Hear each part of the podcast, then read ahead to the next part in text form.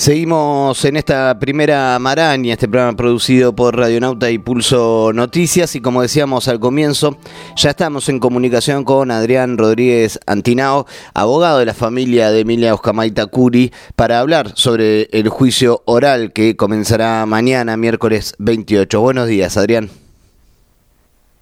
Hola, buenos días, Pablo. No, ahí va, ahí va, ahí, te, escucho un poquito. Eh, ¿Vos nos escuchás bien, Adrián? Sí, sí. Perfecto. Por ahí a veces se recorta un poquito, pero bien, sí, sí. Bien. Eh, para, para empezar, para, para empezar a hablar sobre, sobre esto, ¿Qué expectativas tienen, eh, tiene la familia, tenés vos como, como abogado, de este juicio que empieza mañana luego de tantas dilaciones y dificultades que tuvieron? Bueno, eh, la expectativa es que finalmente se cierre un ciclo eh, para poder afrontar un duelo.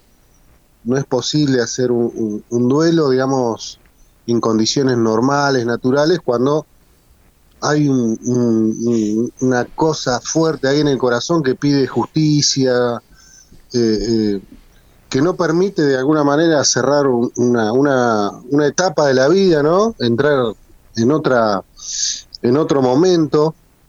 Y bueno, eh, finalmente hemos llegado a la etapa esta del juicio oral y público y con un cambio de fiscal está interviniendo la doctora Langone y estamos con todas las energías, con toda la confianza para que finalmente haya una, un veredicto condenatorio eh, en función de los responsables, ¿no? De este evento, de esta fiesta tan trágica que costara la vida de, una joven estudiante de periodismo. Eh, así que bueno, las, expectativas son positivas. También hace, hace poco vimos cómo los, todo el cuerpo técnico galeno que involucraba a, al astro de fútbol Maradona, ¿no? Cómo fue imputado por el delito de homicidio simple con dolo eventual, en función de que reúne las mismas características que, este hecho. Es decir, hay una organización atrás de una, de, una persona o de, de un evento que lo único que quiere es lucrar y, y, no le importa la vida humana de las personas.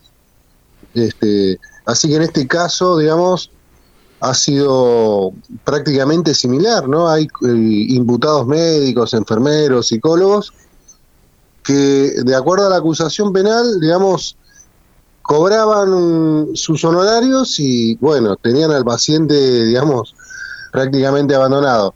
Y en el caso de Emilia, lo que estamos realmente confrontando, digamos, es que se desarrolló un evento masivo y no había una ambulancia, no había un guardavidas en esa en esa pileta de, natación de grandes dimensiones, se vendía alcohol y bueno, toda una serie de, negligencias que llevaron al hecho fatal. Adrián, ahí vos nombrabas a la nueva fiscal, Silvina Langone. Eh, la familia tuvo un, vos y la familia ¿no? acompañando, eh, un gran trabajo en poder apartar a la fiscal Graciela Rivero por incumplimiento de sus funciones por, y por una, una clara actitud hostil hacia la familia. Eh, ¿Han podido dialogar con, con Langone? Eh, ¿qué, qué, digamos, ¿Qué lectura hacen de la nueva fiscal? No, bueno, realmente lo importante es que la familia se encuentra contenida con la doctora Langone, han mantenido un diálogo maduro, institucional, humano, y realmente están transitando por una etapa de, confianza donde lo único que falta ahora es que, eh, digamos, la, la justicia se expida. Realmente lo anterior era inadmisible por todo lo que habías mencionado, eh, porque uno no puede estar peleando todos los días con la fiscal, digamos, eh, para que lo atiendan, para que lo reciban, es una funcionaria pública, pero bueno, eso es cosa del pasado, ahora eh, estamos transitando por una, por una cuestión racional, ¿no? Racional, normal, que debió, hacer, debió ser así desde un principio, y en la, en la ¿no? Cuando hay una audiencia, eh, uno advierte fácilmente que la fiscal tiene la camiseta de las víctimas. Este, y bueno, eso eh, inmediatamente, digamos, fue percibido por la familia y realmente está satisfecha, ¿no? Adrián, eh, para quienes no, no siguieron eh, el caso, eh, si querés contarnos quiénes son los empresarios que están acusados. Sí, bueno, está, hay cuatro empresarios, Santiago Piedrabuena, Federico Bellón, el dueño de la quinta, Ismael García, un empresario, digamos, de, eventos masivos, vinculado, digamos, al sector del entretenimiento, y este Arambó, que es otra persona que ya había sido condenada en otro hecho que le causó, le costó la vida a un joven en un, boliche, digamos, de, de, acá. Y bueno, están por el momento, digamos, ellos cuatro. Y, y bueno, para comentar va a haber aproximadamente 79 testigos, pueden reducirse y bueno, se va a desarrollar en, en cinco días el juicio, está previsto eso. Y este, bueno, y hay numerosos elementos de prueba, filmaciones, fotografías, este, distintas eh, informes técnicos, periciales, telefónicos que se van a tener en cuenta. Con respecto a las, a las responsabilidades políticas, ¿no? en su momento se hablaba de eh, importantes dirigentes de Juntos por el Cambio que estaban ligados al lugar donde ocurrieron los hechos. ¿Se pudo avanzar? ¿Hay algo, digamos, se, se, pudo, se puede sentar eh, como acusados algunos de esos responsables políticos en este caso? Por el momento, por el momento está pendiente toda la cuestión que tiene que ver con, el posible hecho de, que haya habido una coima, un hecho de corrupción entre el Estado y particulares, porque, digamos, nos ha insumido mucho tiempo y energía llegar al juicio. Eh, no podíamos, digamos, afrontar las dos cuestiones porque realmente fue, digamos, eh, escribir papeles, presentar audiencia.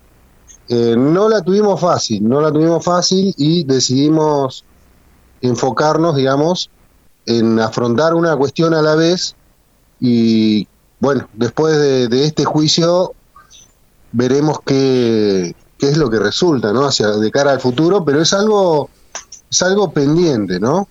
Este, fundamentalmente porque los elementos de prueba están ahí todavía a medida que el tiempo transcurre, la verdad se aleja, eh, pero bueno, es algo que lo tendrá que decidir la justicia y, no, no, y no quede una opinión de nosotros. Adrián, antes de, despedirnos, eh, preguntarte si, bueno, el juicio comienza mañana, van a ser cinco días como, como decías, ¿se está haciendo alguna convocatoria pública para acompañar el inicio, para acompañar este, este proceso de juicio? Eh, bueno, eh, sí, la respuesta es positiva, eh, digamos, todas las personas que están acompañando este todo este derrotero judicial, digamos, se van a juntar en la escalinata en calle 8, 56 y 57, digamos, y bueno, ahí algunas personas ingresarán, el que quiera presenciar el juicio, en la medida en que haya lugar, es un juicio oral y público, únicamente tiene que ir con munido del documento nacional de identidad.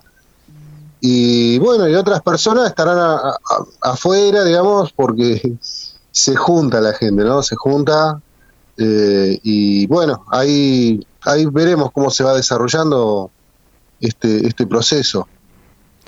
Pero lógicamente, la respuesta es que se van a juntar muchos jóvenes, estudiantes de periodismo, eh, personas vinculadas a los derechos humanos y el que quiera ir no, no va a tener inconvenientes. Adrián, te agradecemos muchísimo la, comunicación y bueno, estamos, quedamos obviamente desde Radio Naute, Pulso Noticias, eh, ahí atentes y con los micrófonos y nuestros portales abiertos para seguir comunicando el desarrollo del juicio. Bueno, muchas gracias y que tengan muy buenos días todos los oyentes y oyentas y bueno, eh, gracias siempre por el acompañamiento. Un abrazo grande.